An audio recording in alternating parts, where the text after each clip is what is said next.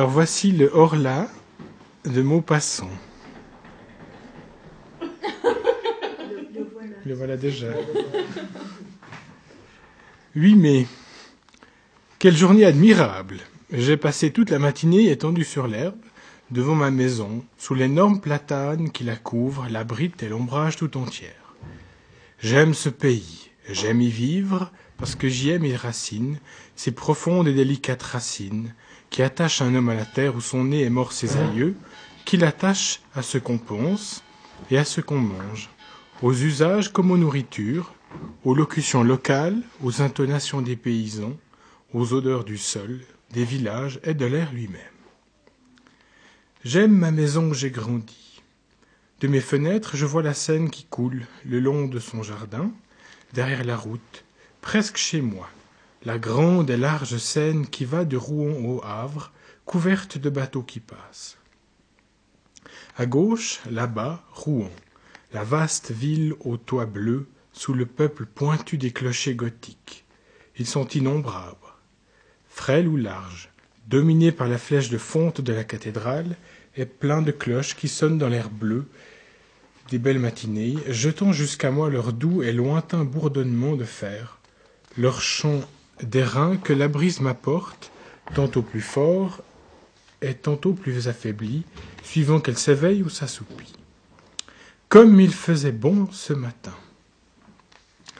Vers onze heures, un long convoi de navires traîné par un remorqueur gros comme une mouche et qui râlait de peine en vomissant une fumée épaisse, défila devant ma grille.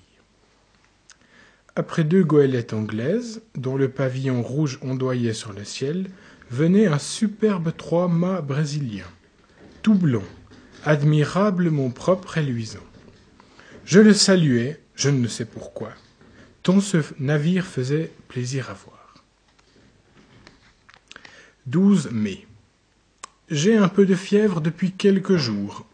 Je me sens souffrant, ou plutôt je me sens triste. D'où viennent ces influences mystérieuses qui changent en découragement notre bonheur et notre confiance en détresse? On dirait que l'air, l'air invisible, est plein d'inconnaissables puissances dont nous subissons les voisinages mystérieux. Je m'éveille plein de gaieté, avec des envies de chanter dans la gorge. Pourquoi? Je descends le long de l'eau, et soudain, après une courte promenade, je rentre désolé, comme si quelque malheur m'attendait chez moi. Pourquoi? Est-ce un frisson de froid qui, frôlant ma peau, a ébranlé mes nerfs et assombri mon âme? Est-ce la forme des nuages ou la couleur du jour, la couleur des choses, si variable, qui, passant, de, passant par mes yeux, a troublé ma pensée? Sait-on. Tout ce qui nous entoure, tout ce que nous voyons sans le regarder, tout ce que nous frôlons sans le connaître, tout ce que nous touchons sans le palper, tout ce que nous rencontrons sans le distinguer, a sur nous, sur nos organes et par eux, sur nos idées, sur notre cœur lui-même, des effets rapides, surprenants et inexplicables.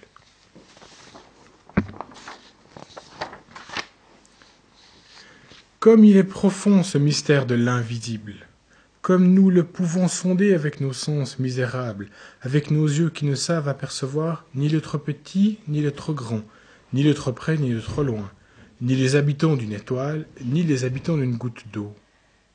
Avec nos oreilles qui nous trompent, car elles nous transmettent les vibrations de l'air en notes sonores.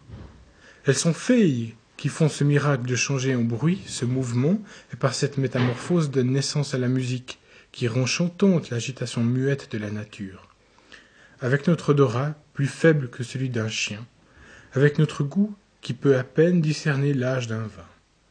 Ah. Si nous avions d'autres organes, qui accompliraient en notre faveur d'autres miracles, que de choses nous pourrions découvrir encore autour de nous. 16 mai. Je suis malade, décidément. Je me portais si bien le mois dernier. J'ai la fièvre, une fièvre atroce, ou plutôt un énervement fiévreux, qui rend mon âme aussi souffrante que mon corps. J'ai sans cesse cette sensation affreuse d'un danger menaçant, cette appréhension d'un malheur qui vient ou de la mort qui approche, ce pressentiment qui est sans doute l'atteinte d'un mal encore inconnu, germant dans le sang et dans la chair. 18 mai. Je viens d'aller consulter un médecin car je ne pouvais plus dormir. Il m'a trouvé le pouls rapide, l'œil dilaté, les nerfs vibrants, mais sans aucun symptôme alarmant. Je dois me soumettre aux douches et boire du bromure de potassium. 25 mai. Aucun changement. Mon état vraiment est bizarre. À mesure qu'approche le soir, une inquiétude incompréhensible m'envahit comme si la nuit cachait pour moi une menace terrible. Je dîne vite, puis j'essaie de lire, mais je ne comprends pas les mots. Je distingue à peine les lettres. Je marche alors de mon salon de long en large, sous l'oppression d'une crainte confuse et irrésistible, la crainte du sommeil et la crainte du lit. Vers dix heures, je monte de ma chambre. À peine entré, je donne deux tours de clé et je repousse les verrous. J'ai peur. De quoi? Je ne redoutais rien jusqu'ici. J'ouvre mes armoires, je regarde sous le lit, j'écoute, j'écoute. Quoi? Est-ce étrange qu'un simple malaise, un trouble de la circulation, peut-être, l'irritation d'un filet nerveux, un peu de congestion, une toute petite perturbation dans le fonctionnement si imparfait et si délicat de notre machine vivante puisse faire un mélancolique du plus joyeux des hommes et un poltron du plus brave puis je me couche, et j'attends le sommeil comme on attendrait le bourreau. Je l'attends avec l'épouvante de sa venue, et mon cœur bat, et mes jambes frémissent, et tout mon corps tressaille dans la chaleur des draps, jusqu'au moment où je tombe tout à coup dans le repos, comme on tomberait pour s'y noyer dans un gouffre d'eau stagnante. Je ne le sens pas venir, comme autrefois, ce sommeil perfide, caché près de moi, qui me guette, qui va me saisir par la tête, me fermer les yeux, m'anéantir. Je dors, longtemps, deux ou trois heures, puis un rêve, non, un cauchemar m'étreint. Je sens bien que je suis couché et que je dors, je le sens et je le sais. Je sens aussi que quelqu'un s'approche de moi, me regarde, me palpe, monte sur mon lit, s'agenouille sur ma poitrine, me prend les coups entre ses mains et serre, serre de toute sa force pour m'étrangler. Moi, je me débats, lié par cette impuissance atroce qui nous paralyse dans les songes. Je veux crier, je ne peux pas. Je veux remuer, je ne peux pas. J'essaye avec des efforts affreux, en haletant, de me tourner, de rejeter cet être qui m'écrase et qui m'étouffe. Je ne peux pas. Et soudain, je m'éveille, affolé, couvert de sueur. J'allume une bougie, je suis seul. Après cette crise, qui se renouvelle toutes les nuits, je dors enfin, avec calme, jusqu'à l'aurore. 2 juin. Mon état s'est encore aggravé. Qu'ai-je donc? Le bromure n'y fait rien, les douches n'y font rien. Tantôt, pour fatiguer mon corps, si là, pourtant, J'allais faire un tour dans la forêt de Roumard.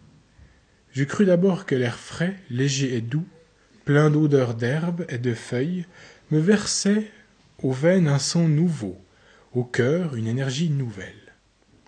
Je pris une grande avenue de chasse, puis je tournai vers la bouille, par une allée étroite, entre deux armées d'arbres démesurément hauts, qui mettaient un toit vert, épais, presque noir, entre le ciel et moi. Un frisson, un frisson me saisit soudain. Non pas un frisson de froid, mais un étrange frisson d'angoisse. Je hâtai le pas, inquiet d'être seul dans ce bois, apeuré sans raison, stupidement, par la profonde solitude. Tout à coup, il me sembla que j'étais suivi, qu'on marchait sur mes talons, tout prêt à me toucher. Je me retournai brusquement. J'étais seul. Je ne vis derrière moi que la droite et large allée, vide, haute, redoutablement vide. Et de l'autre côté, elle, elle s'étendait aussi à perte de vue, toute pareille, effrayante. Je fermai les yeux. Pourquoi? Et je me mis à tourner sur un talon très vite, comme une toupie.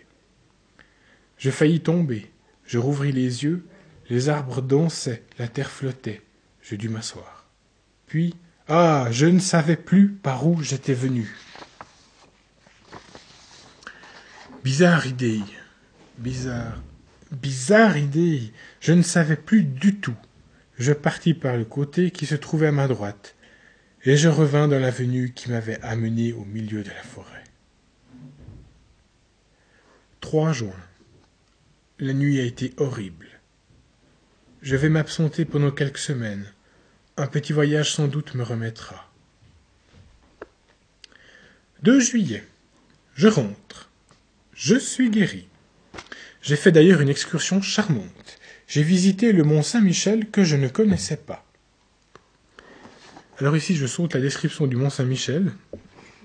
Intéressante, mais un petit peu longuette.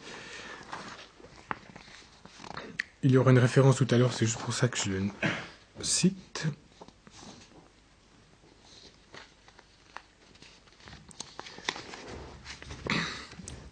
Je reprends au 3 juillet, donc le lendemain.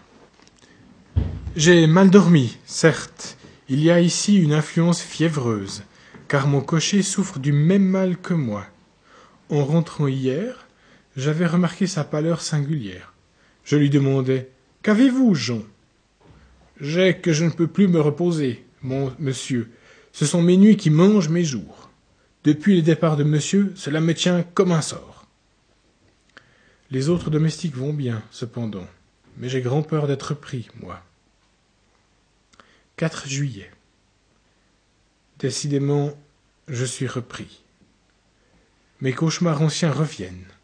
Cette nuit, j'ai senti quelqu'un accroupi sur moi et qui, sa bouche sur la mienne, buvait ma vie entre mes lèvres. Oui, il la puisait dans ma gorge comme aurait fait une sangsue. Puis il s'est levé, repu, et moi je me suis réveillé tellement meurtri, brisé, anéanti, que je ne pouvais plus remuer. Si cela continue encore quelques jours, je repartirai certainement. 5 juillet. Ai-je perdu la raison? Ce qui s'est passé la nuit dernière est tellement étrange que ma tête s'égare quand j'y songe. Comme je le fais maintenant chaque soir, j'avais fermé ma porte à clé, puis, ayant soif, je bus un demi-verre d'eau. Et je remarquai par hasard que ma carafe était pleine jusqu'au bouchon de cristal. Je me couchai ensuite, et je tombai dans un de mes sommeils épouvantables, dont je fus tiré au bout de deux heures environ par une secousse encore une secousse plus affreuse encore. Figurez-vous un homme qui dort, qu'on assassine, et qui se réveille avec un couteau dans le poumon, et qui râle couvert de sang, et qui ne peut plus respirer, et qui va mourir, et qui ne comprend pas. Voilà. Ayant enfin reconquis ma raison, j'eus soif de nouveau. J'allumai une bougie, et j'allai vers la table où était posée ma carafe. Je la soulevai en la penchant sur mon verre. Rien ne coula. Elle était vide, elle était vide complètement. D'abord, je n'y compris rien. Puis, tout à coup, je ressentis une émotion si terrible que je dus m'asseoir, ou plutôt que je tombai sur une chaise. Puis, je me redressai d'un saut pour regarder autour de moi. Puis je me rassis éperdu d'étonnement et de peur devant le cristal transparent. Je le contemplais avec des yeux fixes, cherchant à deviner.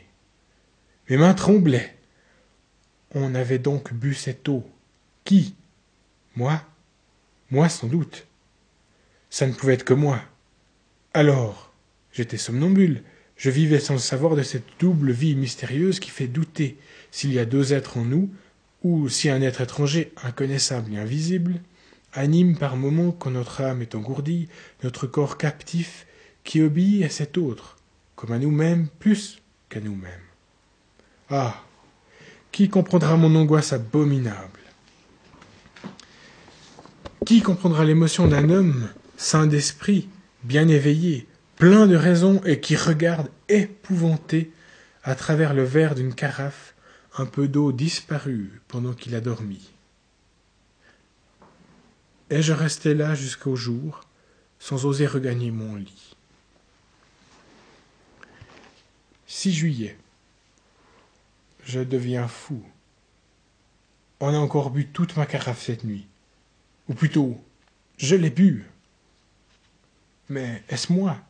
Est-ce moi Qui serait-ce Qui? Oh Mon Dieu, je deviens fou. Qui me sauvera?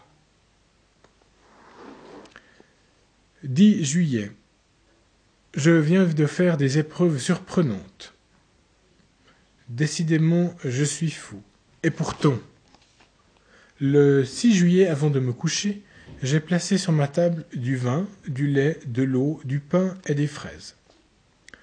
On a bu, j'ai bu, toute l'eau et un peu de lait.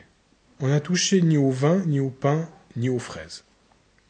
Le 7 juillet, j'ai renouvelé la même épreuve qui a donné le même résultat.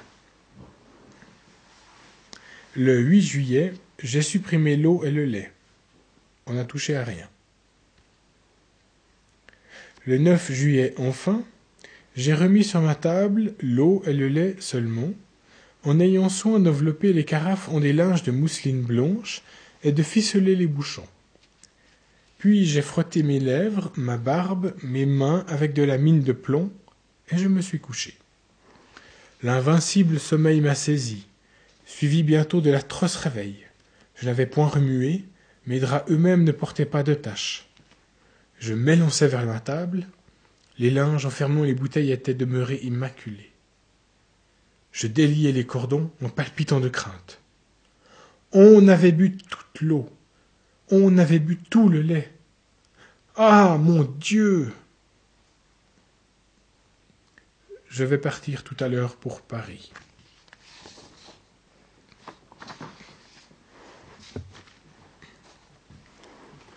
12 juillet. Paris. J'avais donc perdu la tête les jours derniers. J'ai dû être le jouet de mon imagination énervée, à moins que je ne sois vraiment somnambule, ou que j'aie subi une de ces influences constatées mais inexplicables jusqu'ici qu'on appelle suggestion. En tout cas, mon affolement touchait la démence, et vingt-quatre heures de Paris ont suffi pour me remettre d'aplomb. Hier, après des courses et des visites qui m'ont fait passer dans l'âme de l'air nouveau et vivifiant, j'ai fini ma soirée au théâtre français. On y jouait une pièce d'Alexandre Dumas, fils, et cet esprit alerte et puissant a achevé de me guérir. Certes, la solitude est dangereuse pour les, pour les intelligences qui travaillent. Il nous faut autour de nous des hommes qui pensent et qui parlent. Quand nous sommes seuls longtemps, nous peuplons le vide de fantômes. Je suis rentré à l'hôtel Tréguet par les boulevards. Au coudoiement de la foule, je songeais, non sans ironie, à mes terreurs, à mes suppositions de l'autre semaine, car j'ai cru, oui, j'ai cru qu'un être invisible habitait sous mon toit. Comme notre tête est faible et s'effare, et s'égare vite dès qu'un petit fait incompréhensible nous frappe, au lieu de conclure par ces simples mots Je ne comprends pas parce que la cause m'échappe, nous imaginons aussitôt des mystères effrayants et des puissances surnaturelles.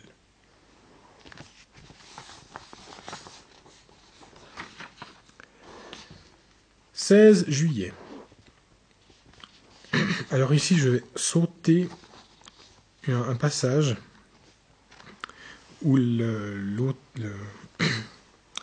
personne en question est euh, le témoin d'une expérience de suggestion, on pourrait dire hypnotique, qui euh, est effectuée sur sa cousine. Une expérience qui est assez longue et dont il y aura une petite référence un peu plus tard. C'est de, de, la cousine justement qui avait été suggérée d'emprunter, de lui emprunter une somme assez importante. Alors voilà.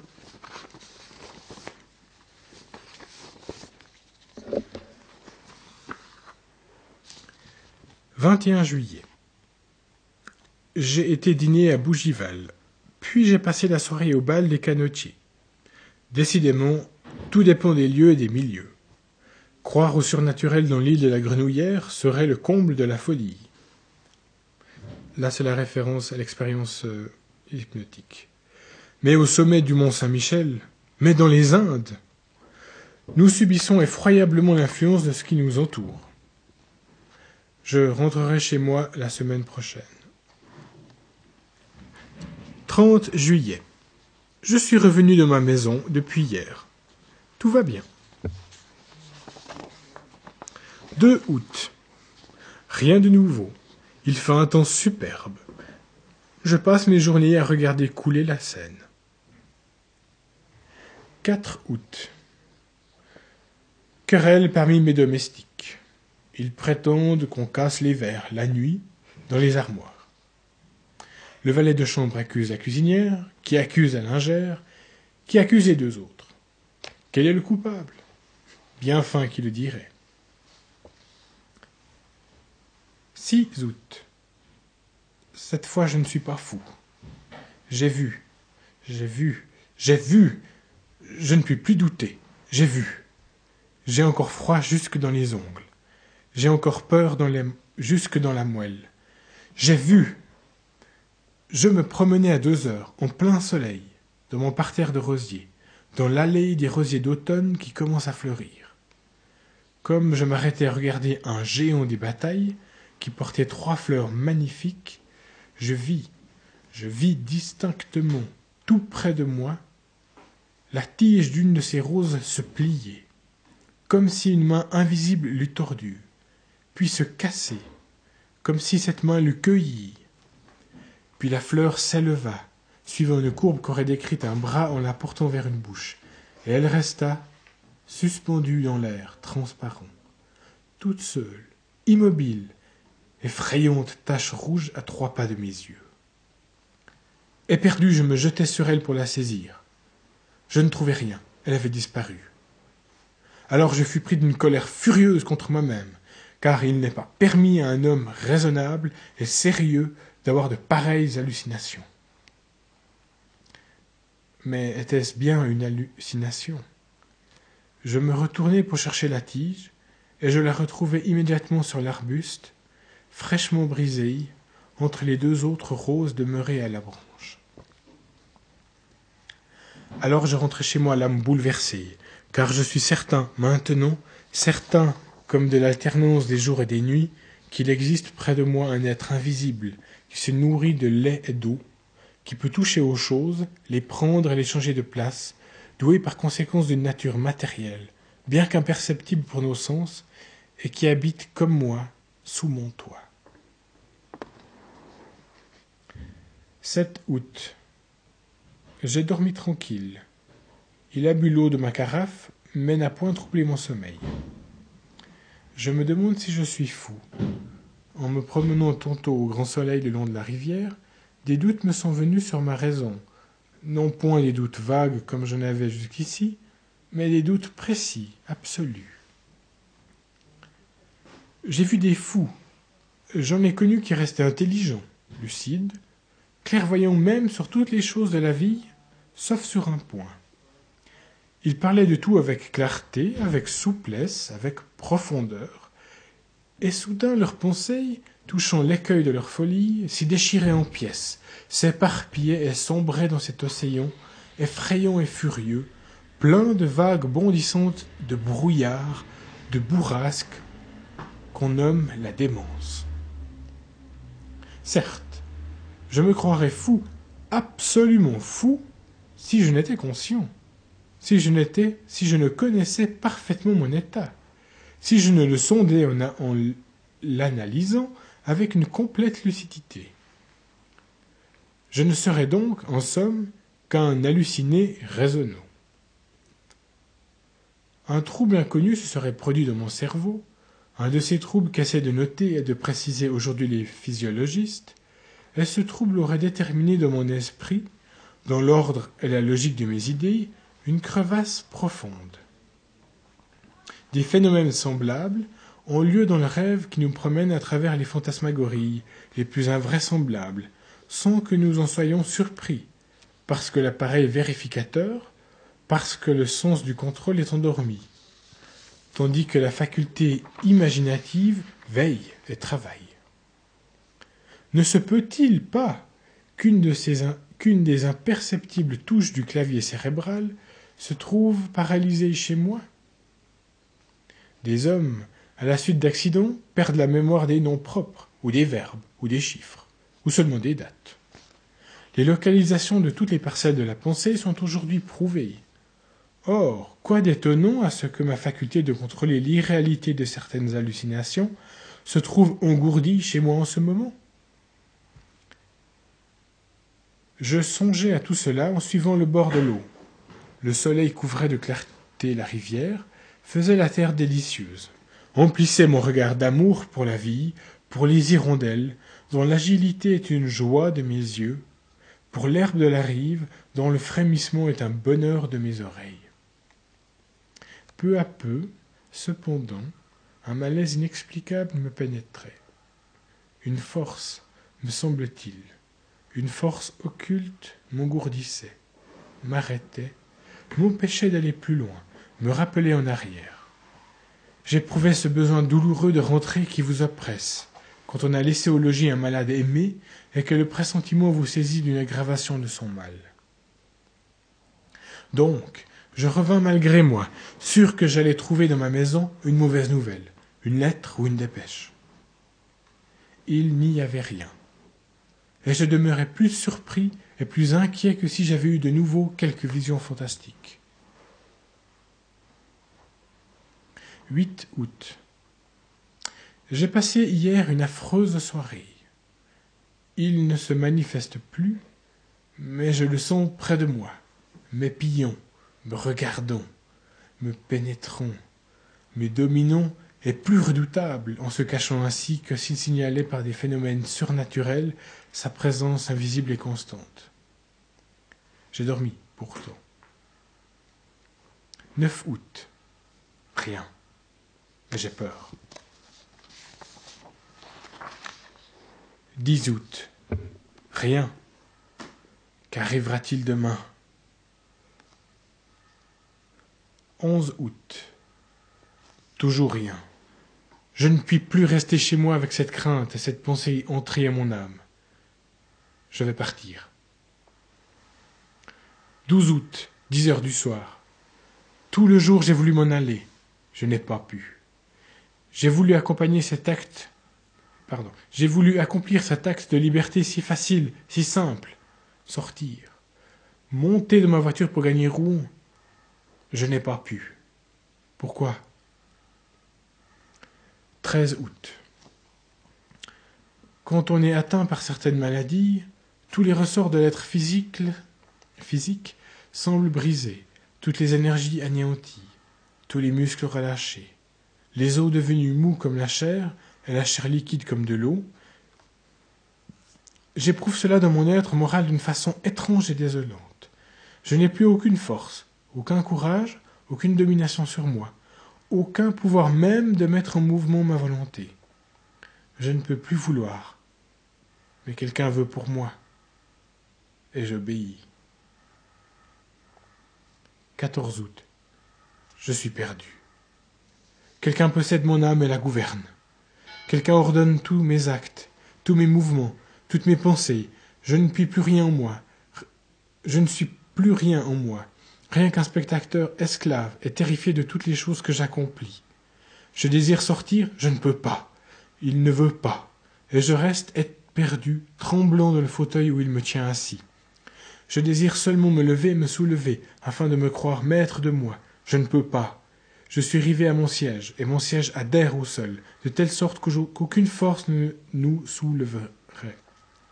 De telle sorte qu'aucune force ne nous soulèverait. Puis, tout d'un coup, il faut, il faut, il faut que j'aille au fond de mon jardin cueillir des fraises et les manger. Et j'y vais. Je cueille des fraises et je les mange. Oh mon Dieu, mon Dieu, mon Dieu, est-il un Dieu? S'il en est un, délivrez-moi, sauvez-moi, secourez-moi, pardon, pitié, grâce. Sauvez-moi. Oh, quelle souffrance, quelle torture, quelle horreur. 15 août. Certes, voilà comment était possédée et dominée ma pauvre cousine quand elle est venue m'emprunter cinq mille francs. Elle subissait un vouloir étranger entrer en elle, comme une autre âme, comme une autre âme parasite et dominatrice.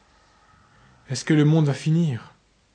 Mais celui qui me gouverne, quel est-il, cet invisible, cet inconnaissable, ce rôdeur d'une race surnaturelle Donc les invisibles existent. Alors, comment depuis l'origine du monde ne se sont-ils pas encore manifestés d'une façon précise, comme ils le font pour moi?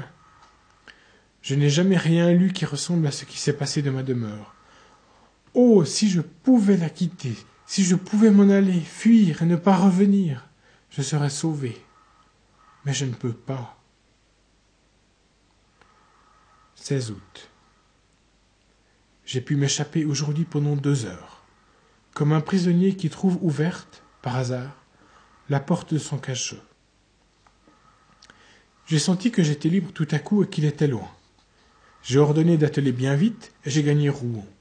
Oh, quelle joie de pouvoir dire à un homme qui obéit Allez à Rouen Je me suis fait arrêter devant la bibliothèque et j'ai prié qu'on me prêta le grand traité du docteur Hermann Heresthaus sur les habitants inconnus du monde antique et moderne. Puis, au moment de remonter de mon coupé, j'ai voulu dire à la gare, et j'ai crié. Je n'ai pas dit, j'ai crié. D'une voix si forte que les passants se sont retournés. À la maison Et je suis tombé, affolé d'angoisse, sur le coussin de ma voiture. Il m'avait retrouvé et repris. 17 août. Ah, quelle nuit, quelle nuit Et pourtant, il me semble que je devrais me réjouir. Jusqu'à une heure du matin, j'ai lu. Hermann Restaus, docteur en philosophie et théogonie, a écrit l'histoire et les manifestations de tous les êtres visibles rôdant autour de l'homme ou rêvés par lui. Il décrit leurs origines, leur domaine, leur puissance. Mais aucun d'eux ne ressemble à celui qui me hante. On dirait que l'homme, depuis qu'il pense, a pressenti redouter un être nouveau, plus fort que lui, son successeur en ce monde, et que le sentant proche, et ne pouvant prévoir la nature de ce maître, il a créé, dans sa terreur, tout le peuple fantastique des êtres occultes, fantômes vagues nés de la peur.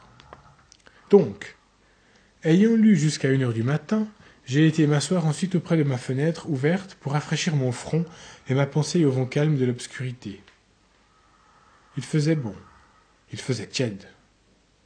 Comme j'aurais aimé cette nuit-là autrefois. Pas de lune. Les étoiles avaient au fond du ciel noir des scintillements frémissants. Qui habite ces mondes? Quelles formes, quels vivants, quels animaux, quelles plantes sont là-bas? Ceux qui pensent dans ces univers lointains, que savent-ils plus que nous? Que peuvent-ils plus que nous? Que voient-ils que nous ne connaissons point? Un d'eux, un jour ou l'autre, traversant l'espace, n'apparaîtra-t-il pas sur notre terre pour la conquérir, comme les Normands jadis traversaient la mer pour asservir des peuples plus faibles? Nous sommes si infirmes, si désarmés, si ignorants, si petits, nous autres, sur ce grain de boue qui tourne délayé dans une goutte d'eau. Je m'assoupis en rêvant, ainsi au vent frais du soir. Or, ayant dormi environ quarante minutes, je rouvris les yeux sans faire un mouvement, réveillé par je ne sais quelle émotion confuse et bizarre.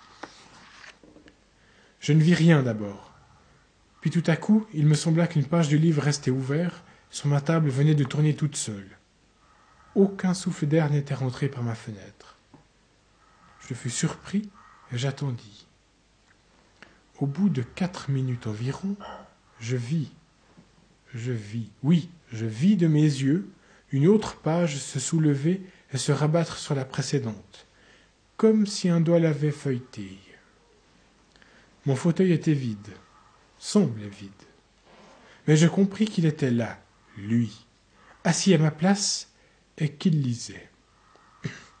D'un bond furieux, d'un bond de bête révoltée qui va éventrer son dompteur, je traversai ma chambre pour le saisir, pour l'étreindre, pour le tuer. Mais mon siège, avant que je l'eusse atteint, se renversa comme si on eût fui devant moi. Ma table oscilla, ma lampe tomba et s'éteignit, et ma fenêtre se ferma comme si un malfaiteur surpris se fût élancé dans la nuit en prenant à pleine main les bâtons. Donc, il s'était sauvé. Il avait eu peur. Peur de moi, lui. Alors, alors, demain, ou après, ou un jour quelconque, je pourrais donc le tenir sous mes poings et l'écraser contre le sol. Est-ce que les chiens, quelquefois, ne mordent point et n'étranglent pas leur maître? 18 août. J'ai songé toute la journée. Oh oui, je vais lui obéir, suivre ses impulsions, accomplir toutes ses volontés, me faire humble, soumis, lâche. Il est le plus fort, mais une heure viendra. 19 août. Je sais, je sais, je sais tout. Je viens de lire ceci dans la revue du monde scientifique. Une nouvelle assez curieuse nous arrive de Rio de Janeiro.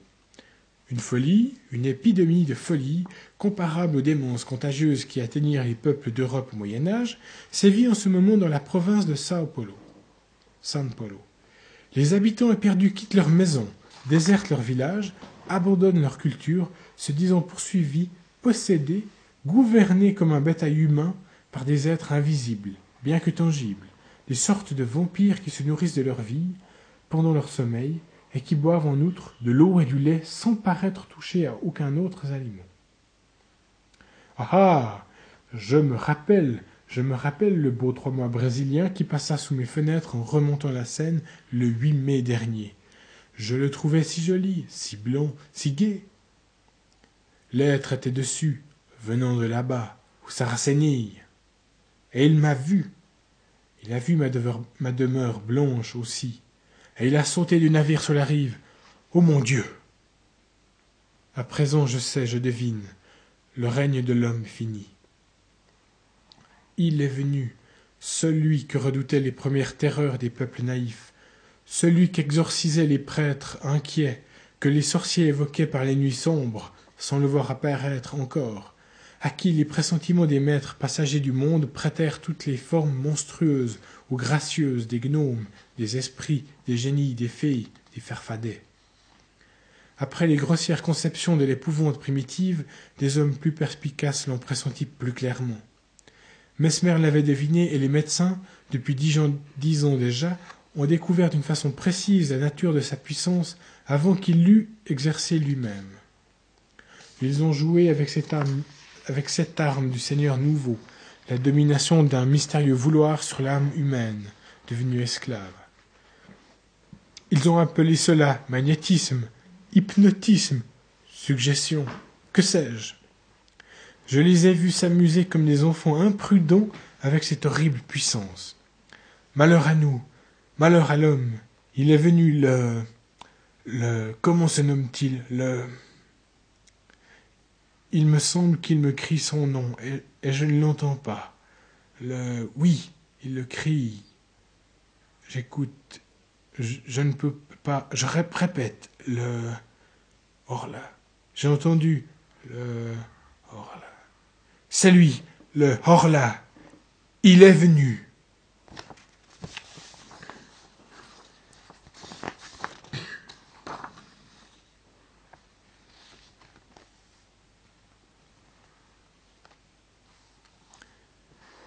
« 19 août. Je le tuerai. Je l'ai vu.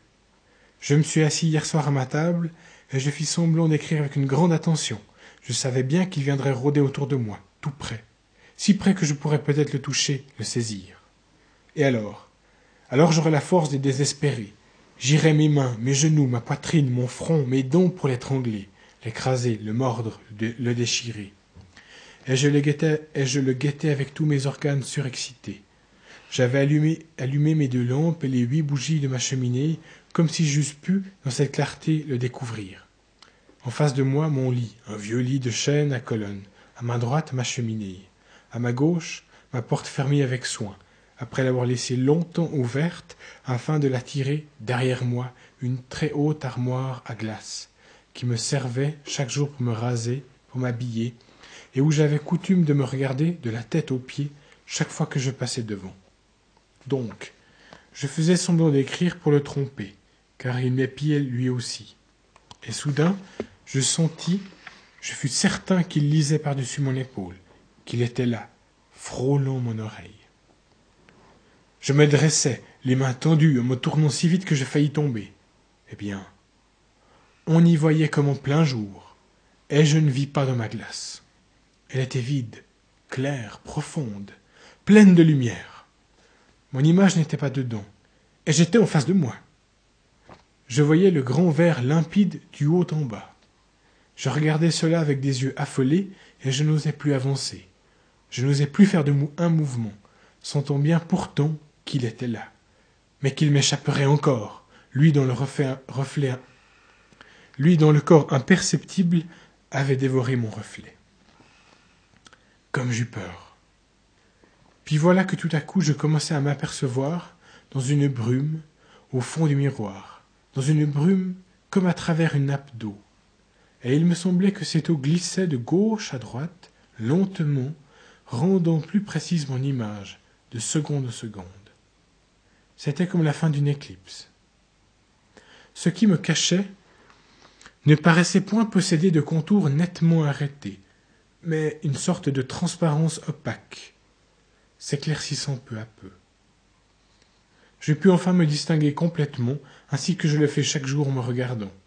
Je l'avais vu. L'épouvante m'en est restée, qui me fait encore frissonner. 20 août. Le tuer? Comment? Puisque je ne peux l'atteindre. Le poison? Mais il me verrait le mêler à l'eau. Et nos poisons d'ailleurs, aurait-il un effet sur son corps imperceptible? Non. Non, sans aucun doute. Alors? Alors? 21 août. J'ai fait venir un serrurier de Rouen, et je lui ai commandé pour ma chambre des persiennes de fer, comme on nom, à Paris, certains hôtels particuliers au rez-de-chaussée, par crainte des voleurs. Il me fera en outre une porte pareille. Je me suis donné pour un poltron, mais je m'en moque. 10 septembre. Rouen, hôtel continental. C'est fait, c'est fait. Mais est-il mort? J'ai l'âme bouleversée de ce que j'ai vu. Hier donc, le serrurier ayant posé ma persienne et ma porte de fer, j'ai laissé tout ouvert jusqu'à minuit pour bien qu'il commençât à faire froid. Tout à coup, j'ai senti qu'il était là, et une joie, une joie folle m'a saisi. Je me suis levé lentement, et je marchai à droite, à gauche, longtemps, pour qu'il ne devinât rien. Puis j'ai ôté mes bottines et mis mes savates avec négligence. Puis j'ai fermé ma persienne de fer. Et revenant à pas tranquille vers la porte, j'ai fermé la porte aussi à double tour. Retournant alors vers la fenêtre, je la fixai par un cadenas, dont je mis la clé dans ma poche. Tout à coup je compris qu'il s'agitait autour de moi, qu'il avait peur à son tour, qu'il m'ordonnait de lui ouvrir. Je faillis céder. Je ne cédais pas. Mais, m'adossant à la porte, je l'entrebâillai, tout juste assez pour passer, moi, à reculons, et comme je suis très grand, ma tête touchait au linteau. J'étais sûr qu'il n'avait pu s'échapper, et je l'enfermais tout seul, tout seul. Quelle joie Je le tenais. Alors je descendis en courant, je pris dans mon salon sous ma chambre mes deux lampes, et je renversai toute l'huile sur le tapis, sur les meubles, partout. Puis j'y mis le feu, et je me sauvai, après avoir bien refermé à double tour la grande porte d'entrée et j'allais me cacher au fond de mon jardin, dans un massif de lauriers. Comme ce fut long, comme ce fut long, tout était noir, muet, immobile, pas un souffle d'air, pas une étoile. Des montagnes de nuages qu'on ne voyait point, mais qui pesaient sur mon âme, si lourd, si lourd. Je regardais ma maison et j'attendais. Comme ce fut long. Je croyais déjà que le feu s'était éteint tout seul, ou qu'il l'avait éteint, lui. Quand une des fenêtres d'en bas creva sous la poussée de l'incendie, et une flamme, une grande flamme rouge et jaune, longue, molle, caressante, monta le long du mur blanc et le baisa jusqu'au toit. Une lueur courut dans les arbres, dans les branches, dans les feuilles, et un frisson, un frisson de peur aussi. Les oiseaux se réveillaient, un chien se mit à hurler, et il me sembla que le jour se levait. Deux autres fenêtres éclatèrent aussitôt, et je vis que tout le bas de ma demeure n'était plus qu'un effrayant brasier. Mais un cri, un cri horrible, suraigu, déchirant, un cri de femme passa dans la nuit, et deux mansardes s'ouvrirent. J'avais oublié mes domestiques. Je vis leur face affolée et leurs bras qui s'agitaient. Alors, éperdu d'horreur, je me mis à courir vers le village en hurlant Au secours, au secours, au feu, au feu. Je rencontrai des gens qui s'en venaient déjà, et je retournai avec eux pour voir. La maison, maintenant, n'était plus qu'un bûcher horrible et magnifique, un bûcher monstrueux éclairant toute la terre, un bûcher où brûlaient des hommes, et où il, brûlait aussi, lui, lui, mon prisonnier, l'être nouveau, le nouveau maître, le Horla. Soudain, le toit tout entier s'engloutit entre les murs, et un volcan de flammes jaillit jusqu'au ciel. Par toutes les fenêtres ouvertes sur la fournaise, je voyais la cuve de feu, et je pensais qu'il était là, dans ce four, mort. Mort, peut-être. Son corps? Son corps que le jour traversait, n'était-il pas indestructible, par les moyens qui tuent les nôtres? S'il n'était pas mort, seul peut-être le ton a prise sur l'être invisible et redoutable. Pourquoi ce corps transparent, ce corps inconnaissable, ce corps d'esprit? S'il devait craindre, lui aussi, les maux, les blessures, les infirmités, la destruction prématurée la destruction prématurée. Toute l'épouvante humaine vient d'elle. Après l'homme, le hors-là.